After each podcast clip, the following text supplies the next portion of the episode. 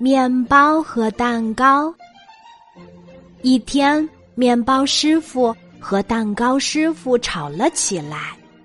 面包师傅说：“我的面包好吃。”蛋糕师傅说：“我的蛋糕好吃。”于是他们决定比一比，看谁的生意好。谁的生意好，就说明谁做的好吃。面包师傅开着面包车出发了，蛋糕师傅开着蛋糕飞碟出发了。面包师傅采集最好的香味草和最清的泉水来做面包，他做了一个很大很大的面包，就像房子那么大。我要请太阳来烤这个大面包。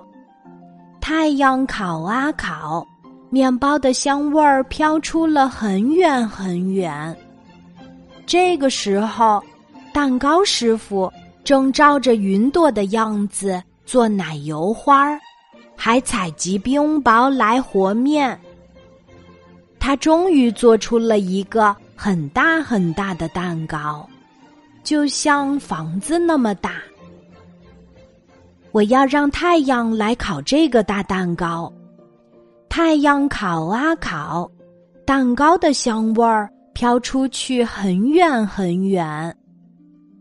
最后，大面包和大蛋糕都运到了广场，请全世界的人来免费品尝。广场上来了数不清的人，他们真的是从世界各地来的。所有的人都说好吃，好吃。最后，大面包和大蛋糕吃的一点儿也没有剩下。大家都说，你们两个都赢了。